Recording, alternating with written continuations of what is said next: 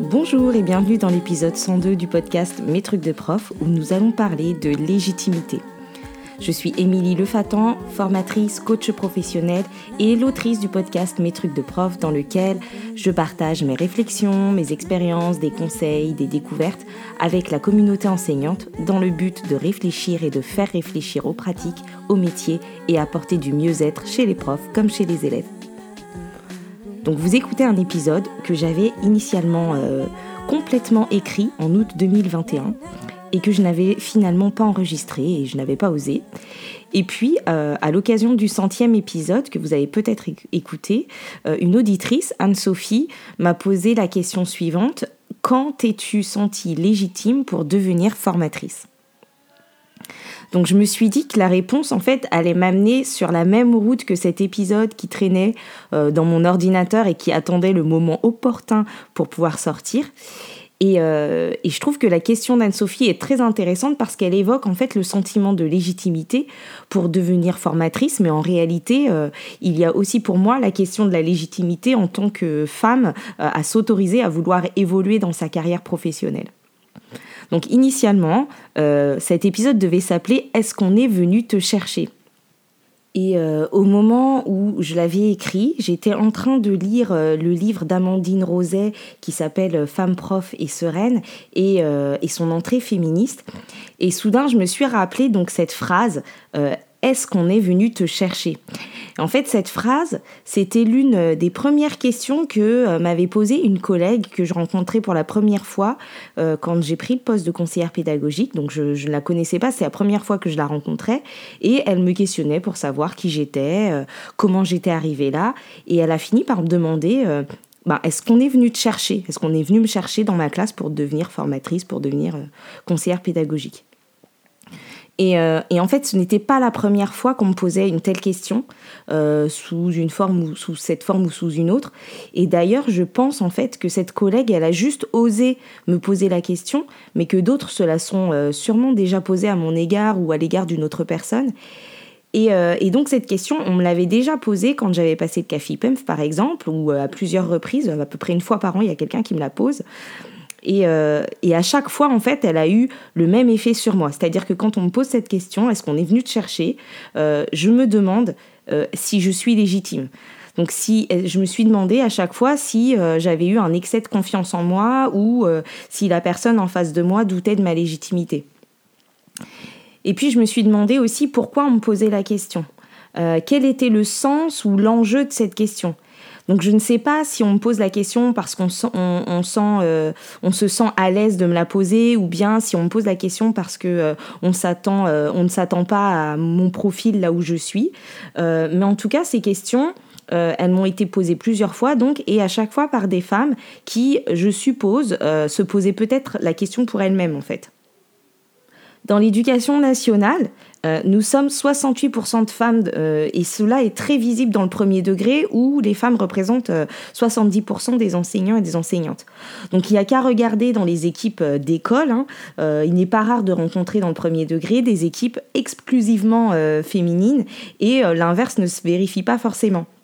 Et donc, par contre, le fait est que euh, dès qu'on sort un peu de la classe, dès qu'il faut euh, finalement ben, oser une évolution de carrière ou un changement de carrière, ou, ou bien plus on monte, entre guillemets, dans la hiérarchie, ou, et plus la proportion ben, homme-femme change que ce soit chez les principales et les principaux, chez les proviseurs, chez les IEN, etc. Et donc je lisais en préparant l'épisode, parce que je suis allée chercher euh, quelques données, que les professeurs hommes certifiés, par exemple, sont surreprésentés au lycée, alors que les femmes agrégées, elles, sont surreprésentées au collège. Et même, euh, c'est la même chose chez les, chez les chez les personnels de direction. Ben, il y a plus d'hommes chez les proviseurs et plus de femmes chez les adjoints. Donc vous vous demandez peut-être quel est le lien euh, que je fais, en tout cas avec la question de la collègue, est-ce qu'on est venu te chercher? Eh bien, le lien que je fais, c'est que nous, les femmes, eh bien, nous osons moins que les hommes accéder à des postes à responsabilité ou à de nouvelles missions. On ose moins se lancer euh, dans ces certifications ou prendre de nouveaux postes. Les hommes se posent moins cette question, ça ne veut pas dire qu'ils ne se la posent pas, mais en tout cas se posent moins la question. Euh, ils n'attendent pas forcément qu'on vienne les chercher et euh, ils ne sont pour autant ni plus doués ni moins doués que les femmes, hein, mais, mais le fait est qu'ils y vont, ils se lancent parce que, et ben peut-être que, c'est parce que leur place ou leur légitimité à ces postes, elle n'est plus approuvée. Alors moi je me dis, ben du coup, pourquoi on devrait forcément venir nous chercher? Euh, est-ce que, enfin voilà, les personnes en capacité de former, de se former, euh, de se diriger, est-ce que ce sont des personnes si rares qu'il faille euh, aller les chercher dans leur classe? Ou bien, je me dis aussi, est-ce que cette collègue, en fait, elle, elle, cherchait pas surtout une autorisation pour se lancer? Donc, je vais pas faire trop de suppositions, mais cette question, est-ce qu'on est venu te chercher? Ben, Mes collègues CPC hommes, eux, on ne l'ont jamais entendu, on leur a jamais posé. Donc pourquoi on devrait venir nous chercher? Pourquoi on ne pourrait pas juste avoir euh, envie de former, envie d'accompagner et de partager? Parce que être formatrice ou formateur, ben, ça ne signifie pas être meilleur que les autres. En fait, ça s'apprend comme tout. Et euh, ben, certains y aspirent et d'autres pas. Et je n'ai jamais autant appris et progressé que ben, depuis que je suis formatrice. Donc on peut venir te chercher dans ta classe parce que ben, on t'a vu, euh, on t'a repéré, euh, mais on peut aussi euh, ne pas venir te chercher tout simplement parce qu'on ne t'a pas vu. On peut venir te chercher aussi alors que la formation d'adulte ou la direction ou d'autres missions ou que sais-je encore ne t'intéresse pas. Et en fait, c'est toi qui sais ce que tu désires, c'est toi qui sais ce à quoi tu aspires. Tu as tout à fait le droit de vouloir accéder à tel ou tel poste et tu peux ben, apprendre et te former pour occuper telle ou telle fonction. Et ensuite, tu peux essayer et puis tu peux ne pas réussir tout de suite ou tu peux réussir tout de suite et puis tu peux recommencer. Enfin, voilà, il n'y a pas de chemin tout tracé. Et donc non, non, on n'est pas venu me chercher non, on ne m'a pas proposé, euh, euh, supplié de passer le CAFIPEMF. J'ai juste eu envie de le faire moi-même, euh, toute seule, parce que j'avais envie d'accompagner, j'avais envie de recevoir des enseignants stagiaires en éducation prioritaire où j'étais à ce moment-là. j'avais envie de montrer qu'il n'y a pas d'enseignantes et d'enseignantes parfaites que euh, qu'enseigner c'est un processus, euh, que c'est de la réflexion et euh, de la recherche perpétuelle, qu'enseigner c'est des essais-erreurs, des valeurs et donc non, on n'est pas parfait et non, on n'est pas venu me chercher. Et je crois qu'il est important aujourd'hui d'arrêter d'attendre qu'on vienne nous chercher. En fait, si tu attends qu'on vienne te chercher, ben du coup, tu risques d'attendre longtemps parce que oui, il y a des gens qu'on repère, oui, il y a des gens qu'on vient chercher, oui, il y a des gens à qui on fait des propositions et tant mieux. Et peut-être aussi euh, qu'on vient chercher les gens parce que ce sont des personnes euh, qui n'ont pas eu l'audace de se lancer toutes seules avant et euh, ou bien qu'elles n'en avaient pas l'aspiration. Et en fait, pour comparer, c'est un peu comme sur les réseaux sociaux ou bien dans la vraie vie. Imagine que tu sois peintre ou voilà, on va prendre l'exemple d'un peintre. Imagine que tu sois peintre eh bien, euh, faut pas espérer être repéré par une grande euh, galerie de je ne sais quoi si ben euh, tu as un profil privé sans photo, sans contenu, sans abonnés. ce serait vraiment un gros gros gros coup de chance si on venait te chercher alors que ben tes toiles sont juste exposées dans ta cave et que personne ne les voit. Et eh ben en fait, comment on peut te repérer dans ta classe si personne ne voit ce que tu fais Et est-ce que on peut, tu peux peut-être imaginer que en fait tu fais un excellent boulot, que tu as des compétences et que tu peux encore les développer, mais que euh, juste on viendra pas te chercher parce qu'on sait pas que tu es là, quoi. Donc euh, ça me donne envie de vous raconter euh, une étude en fait que j'ai lue dans un livre de Carol Dweck. Donc il s'agit d'une étude de Claude Steele et de Joshua Aronson, ce sont des chercheurs à l'université de Stanford, où ils ont mis en avant le concept de ce qu'on appelle la menace du stéréotype, donc en 1995, et ils expliquent que le simple fait de prendre conscience en fait d'être victime d'un stéréotype négatif dans une situation suffit à diminuer nos performances. Par exemple, le sport et les maths, euh, c'est pas pour les femmes. Et donc c'est un peu le phénomène de l'impuissance acquise hein, pour celles et ceux qui connaissent. Et euh, cette étude, elle a mis en avant que dans des situations où les stéréotypes ne sont ni évoqués ni visibles, donc où on ne se rend pas compte euh, du stéréotype, eh bien les performances des hommes et des femmes étudiées sont égales. Mais par contre, si vous mettez une femme, par exemple, dans une pièce remplie d'hommes pour effectuer un test de maths, eh bien, ses performances, elles diminuent. Et donc ce qu'ils disent, c'est que quand des stéréotypes sont évoqués, ils remplissent les esprits des personnes avec des pensées distractives, avec des inquiétudes secrètes euh, de, confirmer le stéréotype et donc nuisent euh, à la performance. Et c'est ainsi que les femmes euh, commencent à douter de leur place, de leur légitimité et ont tendance à abandonner avant même d'avoir envisagé que ça puisse être possible. Et puis un autre, euh, un autre facteur, c'est que euh, les femmes ont tendance, euh, on a tendance à se dire, ben ouais, je ferai ça, j'évoluerai ou j'oserai faire ci ou ça quand, quand mes enfants seront plus grands, quand j'aurai plus d'expérience, quand je serai plus sûre de moi, etc., etc. Et donc si je reviens sur cette notion de légitimité, eh bien en fait, on est légitime à partir du moment où l'institution nous le permet. Donc en l'occurrence, pour passer le CAFIPEM fait devenir formatrice par exemple, à partir de 5 ans d'ancienneté. Quoi qu'il arrive, quel que soit le degré euh, d'expertise et d'ancienneté, de toute façon, on commence toutes et tous par être débutants dans la fonction de formateur ou formatrice ou une autre fonction hein, euh, en fonction de vos rêves. Donc la question n'est pas vraiment de savoir si je suis légitime ou légitime pour, c'est surtout de savoir euh, ai-je envie de? Est-ce que j'ai envie de faire ça? Et après ça, euh, c'est le principe d'éducabilité qui s'applique. À partir du moment où j'ai envie, bah, en fait, je vais apprendre, je vais développer des compétences, etc. Donc autant se l'appliquer aussi à nous-mêmes, ce principe d'éducabilité. Si on est convaincu que tous nos élèves peuvent apprendre et progresser, on peut s'auto-convaincre que c'est le cas pour nous aussi. Et, ça, je vous le dis euh, avec le recul d'une formatrice qui a osé euh, devenir formatrice, mais qui ne s'est pas sentie légitime avant longtemps. J'ai mis plusieurs années avant de trouver ce sentiment de, légitimité pour répondre à la question d'Anne-Sophie, et je n'ai pas attendu de, de la voir, du coup, pour, euh, pour me lancer. Et puis derrière tout ça, il y a peut-être aussi une question de perfectionnisme et aussi ce qu'on imagine en fait de la fonction de formatrice. C'est-à-dire que pour moi, être formatrice, ce n'est pas être meilleure que les autres, ce n'est pas non plus euh, être une enseignante parfaite, ce n'est pas parce que tu es formatrice que tu réussis toutes tes séances, que tous tes élèves savent lire euh, et que tu as réponse à tout. Euh, et c'est important de se le dire parce que si on pense cela, on risque d'attendre ce jour où on serait parfait ou parfaite pour se lancer et sachez que ce jour n'existe pas. Il n'y a pas un jour où on va être suffisamment parfaite pour pouvoir se lancer. Euh, et, cela aura euh, en plus un impact sur la façon dont vous allez voir les formatrices et les formateurs. Parce que être formatrice, ce n'est pas euh, dire aux autres ce qu'ils doivent faire, ni pouvoir répondre à toutes leurs questions.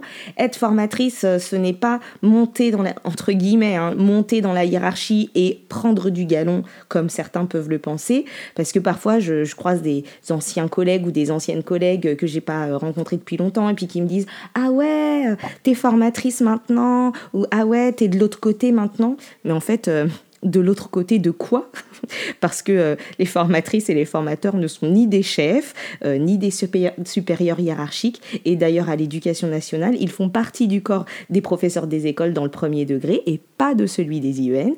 Euh, et en fait, ben, un formateur ou une formatrice, c'est quelqu'un qui marche à côté de toi. c'est une collègue et qui continue d'avancer et d'apprendre, quoi.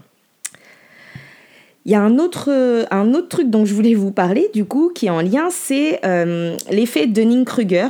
Euh, en fait, il s'agit d'un biais cognitif euh, que j'ai découvert il n'y a pas longtemps et qui entraîne la surconfiance chez certains et chez certaines, mais qui fait que des personnes tout à fait qualifiées se mettent à douter encore plus d'elles-mêmes que des personnes moins qualifiées. Donc c'est une recherche qui montre que plus du coup que plus une tâche est facile pour nous, plus on s'imagine qu'elle est facile pour tout le monde. Et donc, euh, quand on acquiert des compétences dans notre classe, eh ben, on pense que euh, tout le monde a cette compétence et qu'on n'a rien à apporter aux autres. Et puis en plus, plus on se sent euh, compétent ou compétente dans un domaine, plus on devient exigeant envers nous-mêmes et plus on se juge en fait sévèrement, ou on va se trouver euh, hyper normal, voire banal, voire en dessous du lot. Euh, lot de quoi On ne sait pas, personne ne l'a jamais défini, mais en tout cas, on va manquer d'indulgence envers nous-mêmes. Et puis, euh, et puis j'ai aussi envie de vous raconter une anecdote euh, qui n'a rien à voir avec l'école, mais bien en tout cas avec ce sentiment de légitimité.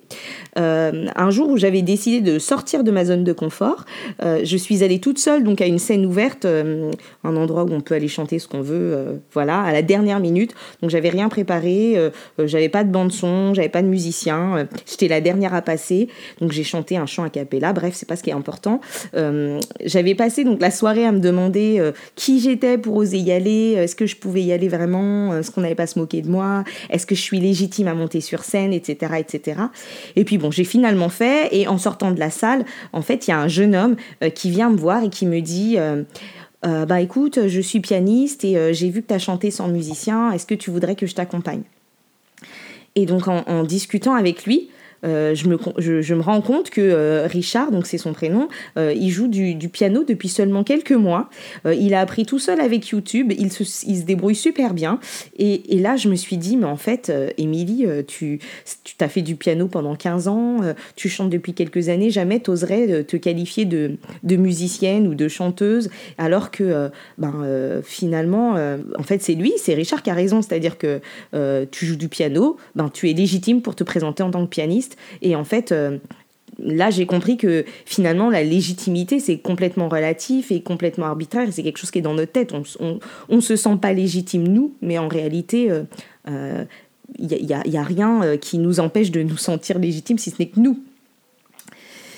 Et donc, en fait, ben voilà, se demander si on est ben, légitime pour devenir formateur ou formatrice, eh bien euh, finalement c'est comme si euh, euh, on était bachelier et qu'on se demandait si on est légitime pour aller à la fac.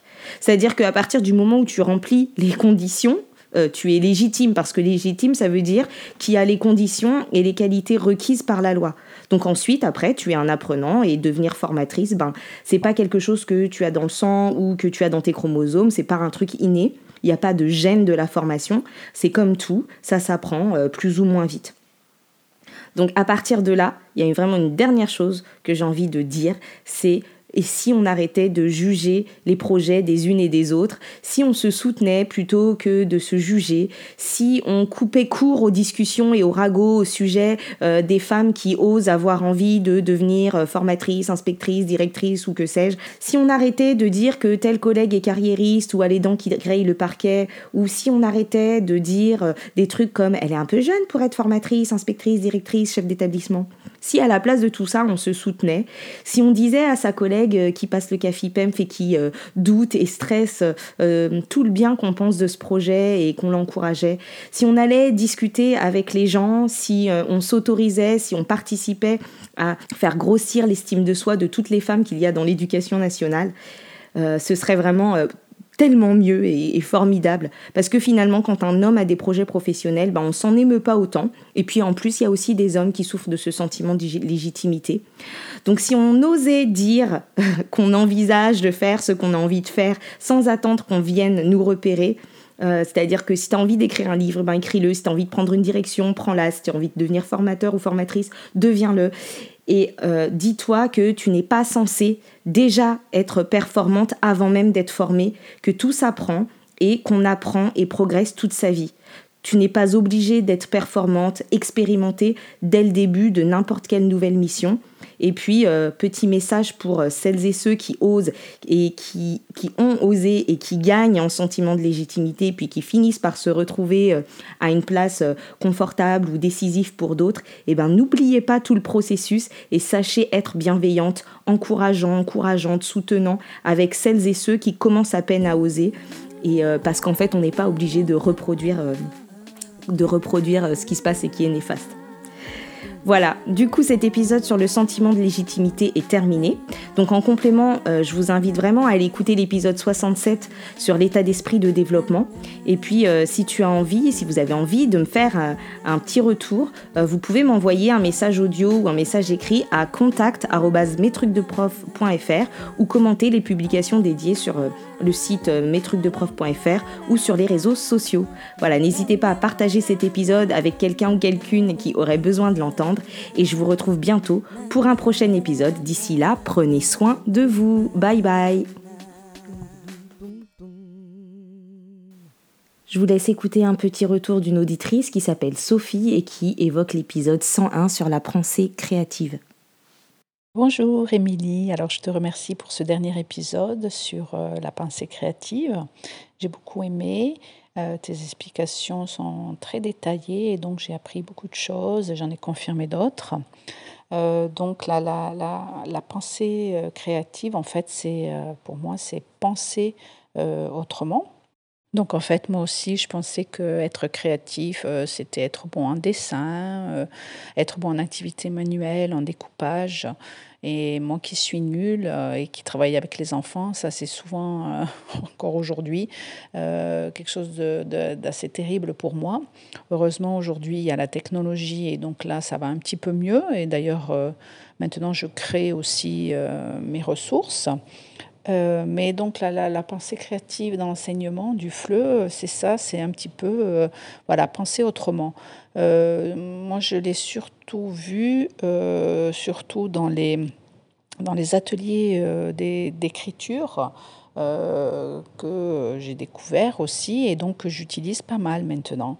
Euh, je pense que les ateliers d'écriture créative un peu ont un peu cette idée de voilà, de, de, de, déplacer un petit peu cet objet de l'apprentissage, c'est-à-dire que les, les, étudiants, les élèves n'écrivent plus pour apprendre, euh, pour être évalué par exemple, ou euh, pour un examen, euh, mais aussi pour prendre plaisir. Donc c'est quelque chose maintenant que j'utilise pas mal. Donc voilà, je pense que aujourd'hui c'est indispensable. Enfin c'est indispensable, c'est nécessaire parce que voilà ça, on a besoin d'innover tout le temps et donc euh, voilà, ce, ce, côté créatif, cette pensée créative, ludique, peut euh, euh, aider à la motivation de, nos élèves. Donc je te remercie pour cet épisode et je te souhaite une bonne journée.